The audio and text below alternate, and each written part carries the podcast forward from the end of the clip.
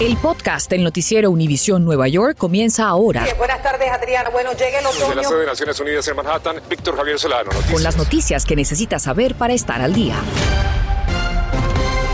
Comenzamos con una alerta local del expreso BQE en Brooklyn, donde un accidente entre un camión remolque y un vehículo causó un enorme entaponamiento. Ocurrió en dirección norte, cerca de la avenida Atlantic. La vía está completamente cerrada en dirección norte y dos carriles en dirección sur. Los retrasos comienzan en el Belt Parkway. Por el momento no se ha informado sobre heridos o víctimas. ¿Qué tal? Muy buenas tardes. Gracias por estar con nosotros. Le saluda Adriana Vargas. Sino Víctor Javier Solano sigue de vacaciones. Hoy es un día histórico, exactamente a un año atrás, cuando se administró la primera vacuna contra el coronavirus en el país. Sandra Lindsay, una enfermera de Nueva York, recibió esa histórica primera dosis. Y desde entonces se han administrado más de 31 millones 400 mil vacunas en el estado. Y al día de hoy, el 75% de todos los neoyorquinos, sin importar la edad, han recibido al menos una dosis. Y el 68% está vacunado completamente. Y es que los avances contra la pandemia se han alcanzado en medio de varias polémicas también, como los mandatos de las mascarillas. Hoy la gobernadora de Nueva York, Kathy Hochul, justificó su orden de mascarillas o vacunación en espacios cerrados que entró en vigencia este lunes y aseguró que busca proteger la salud y la economía de Nueva York. Gary Merso nos tiene la polémica entre algunos gobiernos locales que se oponen. A pesar de la negativa de algunas partes del estado de Nueva York, volvieron las mascarillas. La gobernadora ofreció una poderosa razón. 58% since Thanksgiving. Los contagios se incrementaron 58% desde el Día de Acción de Gracias y ya que falta casi el 30% por vacunarse completamente, es necesario, dijo Hochul. La oposición se vio en el condado Nassau, que se encuentra en transición. Su actual ejecutiva nos declinó comentario, pero el electo nos respondió que ese condado no está en crisis y no debería pintarse con la misma brocha que el resto del estado, por lo que el primero de enero retirará la orden. But I'm not going to engage in a political discussion about this. Hochul dijo que no iba a incurrir en discusiones políticas sobre eso.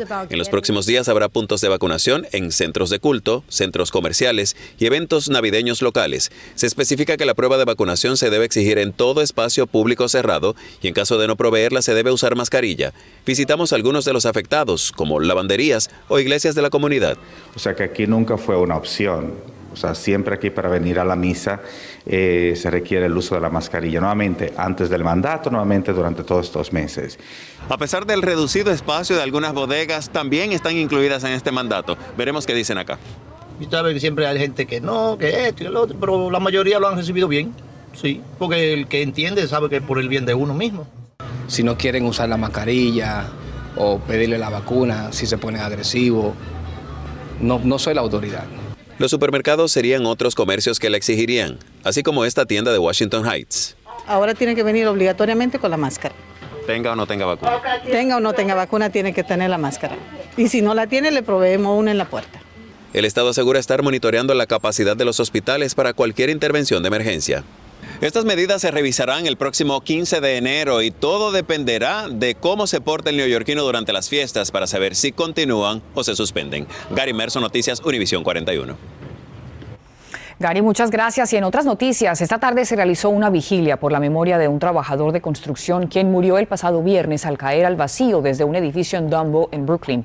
El acto solemne se realizó en el lugar de los hechos y desde allí en vivo, Filippo Ferretti nos cuenta qué es lo que piden estos obreros para evitar que otra tragedia vuelva a ocurrir. Adelante, Filippo, dinos. Ni una muerte más. Esto es, Adriana, lo que pidieron esta tarde inmigrantes, trabajadores que llegaron hasta aquí al 85 de J Street en Dumbo, en Brooklyn. Precisamente aquí falleció el viernes eh, Diego Rodríguez, un hombre de 34 años quien cayó del piso 12 de este edificio. Todavía aquí podemos ver las instalaciones desde donde cayó el hombre. Realmente eh, los inmigrantes, eh, los trabajadores eh, llegaron hasta esta esquina para pedir más seguridad sobre todo que muertes e incidentes así no vuelvan a ocurrir. Vamos a escuchar lo que nos dijo. Las compañías en la, industria de la construcción tienen mucho poder, ¿no? Estamos hablando de un negocio multibillonario, ¿no? ¿Cuáles son los intereses reales detrás de todo esto? Lo que sí sabemos, compañero, es que nuestra gente, nuestra comunidad de trabajadores inmigrantes son quienes ponemos los muertos. En los últimos 10 años, casi 500 personas han muerto y de esas, el 90% eran trabajadores inmigrantes. Esa es toda la información que comparto en vivo con ustedes desde Brooklyn. Yo soy Filippo Ferretti y seguimos con más. Muchas familias tendrán que reconsiderar ciertos planes para estas fiestas decembrinas ahora que entra en vigor el mandato del alcalde de Nueva York para que menores de 5 a 11 años tengan que presentar su prueba de vacuna contra el COVID para ingresar a espacios cerrados. La controversia no ha parado mientras que los expertos insisten en que esa población debe recibir la vacuna cuanto antes. Por eso saludamos al pediatra doctor Juan Tapia Mendoza. Gracias por acompañarnos, doctor Tapia. Y en primer lugar, apenas el 19% de esos niños entre 5 y 11 años están vacunados en Nueva York. ¿Qué le dice usted a esos padres que aún tienen dudas y no los han inmunizado. Así es, aunque tenemos la vacuna disponible para niños mayores de 5 años, todavía tenemos muchos padres que por mala información y miedo a la vacuna no han decidido vacunar a sus niños.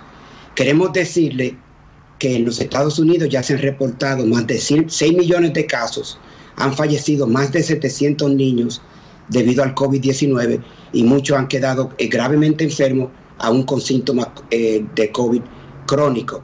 Y además los niños, aunque algunos presentan enfermedad grave, la mayoría no presentan muchos síntomas mm. y pueden llevar la enfermedad a nuestros hogares e infectar a familiares vulnerables y a los ancianos. Con esta que han hecho ya en estos meses, digamos, de vacunar a tantos niños, ¿han comprobado que es segura esta vacuna?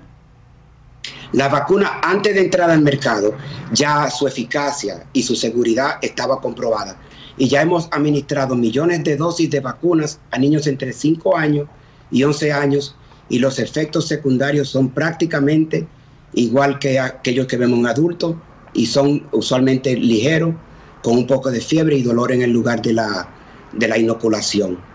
Así es que debemos llevarnos de la ciencia, vacunar a los niños, porque definitivamente no podemos retroceder y cerrarle de nuevo las escuelas, ya que sabemos el gran daño que le hace a los niños estar en la casa. Lo registramos, claro que sí. Gracias por estar con nosotros, doctor Tapia. Estás escuchando el podcast del noticiero Univisión Nueva York. Un programa piloto ahorraría dinero al bolsillo de usuarios del sistema Omni para el transporte público de la ciudad de Nueva York con el fin de incrementar el número de pasajeros como en los niveles prepandémicos.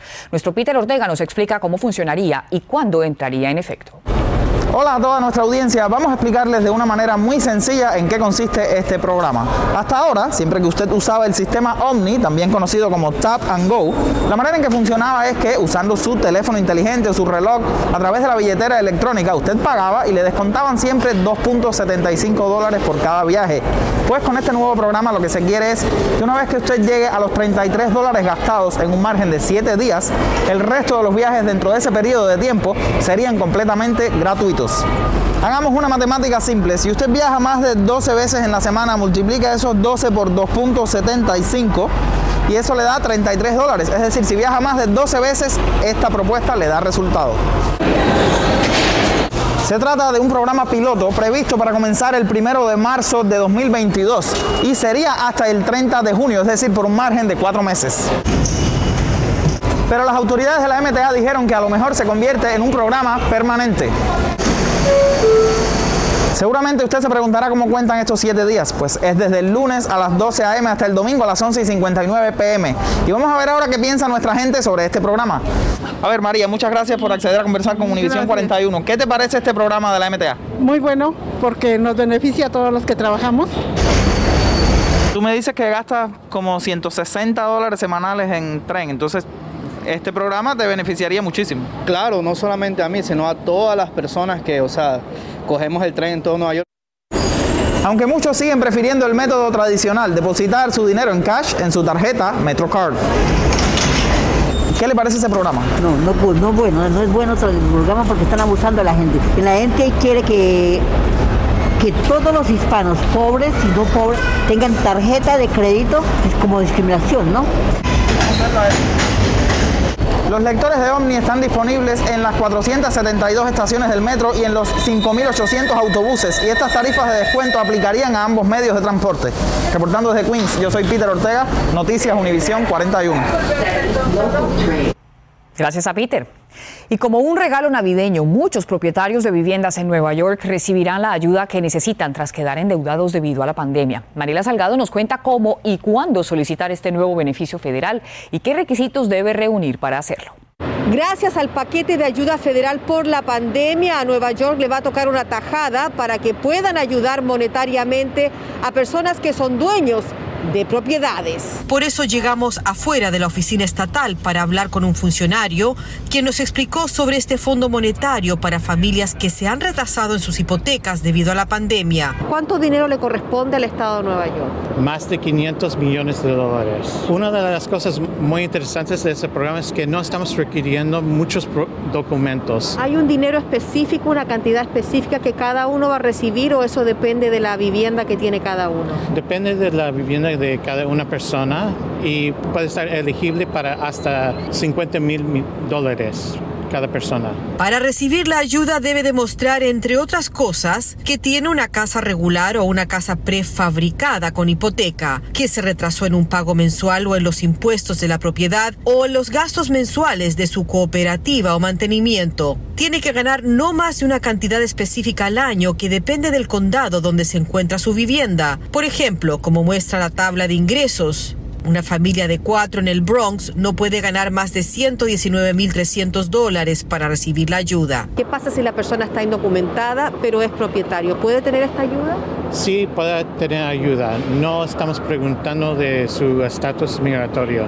Recuerde que la forma o la planilla todavía no está en línea hasta el 3 de enero, pero la recomendación es que usted comience a familiarizarse con la página para que tenga toda la información. Uh, hemos aprendido mucho de los otros programas que han, como la de renta, y hemos diseñado el, la, la, solicitud muy, para que sea muy simple. La página está en español y paso a paso lo guía por la información que usted va a necesitar. En Manhattan, Nueva York, Mariela Salgado, Noticias, Univisión 41. Y una nueva herramienta ayudará a inquilinos de Inwood y Washington Heights en Manhattan a poder valer sus derechos y evitar el acoso por parte de sus caseros. Berenice Garner nos cuenta de qué se trata. Hola, ¿cómo están? Nos encontramos aquí en el Alto Manhattan. Este es el corazón, la 180 y Broadway, exactamente. Y la razón es porque la ciudad acaba de sacar una herramienta con la que los inquilinos pueden conocer más sobre sus derechos y exigir resultados. Not a livable condition. Las malas condiciones en las viviendas obligaron a la oficina del alcalde que protege a los inquilinos y a la organización Just Fix a crear el Tenantex. You can use JustFix to navigate. Tenemos muchas personas, inquilinos, que quieren información de texto porque no están usando el internet todo el día. Precisamente encontramos a María, una inquilina que vivió por años con daños en su apartamento. Ah, imagínense, así son ellos. Pero ahora con un simple texto, ella podrá saber los pasos a seguir para obtener resultados más rápidos. ¿Usted maneja teléfono así como estos que pueden mandar mensajes? Yo muy poco manejo, pero se aprende. Bueno, es fácil. Usted va aquí al, al texto, va aquí. Texto, ajá. Entonces ahí le va a poner el número, que es el 1 1 855 610 610 24 50. 50. Ahora usted aquí le va a poner la palabra hogar. Just Fix le enviará preguntas para saber en qué tipo de vivienda vive, si es pública o un apartamento de alquiler regulado. Después de saber esta información, eh, la herramienta puede decir todos los pasos para reportar el problema o si el casero no quiere reparar el apartamento, puede demandar y dice exactamente cómo hacerlo. Entonces usted puede decir que necesita arreglos, ¿no es cierto? Ah, ok, ya la entendí. Es. Básicamente usted va contestando las preguntas en el Alto Manhattan, Berenice Gardner, Noticias Univisión 41. Líderes locales de la Gran Manzana y cuidadores del hogar lanzaron una campaña para enfrentar la peor escasez de empleados de este tipo en el país. La iniciativa Fair Pay for Home Care tiene el fin de aumentar el pago de cuidadores del hogar a través de la legislación Fair Pay for Home Care Act. La medida cuenta con el apoyo de ambas cámaras, 79 en la Asamblea, 33 en el Senado. De aprobarse, habría un aumento de 5.4 millones de dólares a través de la creación de empleos y el traslado de cuidadores del hogar fuera de la asistencia social. Gracias por escuchar el podcast del noticiero Univisión Nueva York. Puedes descubrir otros podcasts de Univisión en la aplicación de Euforia o en univision.com diagonal podcasts.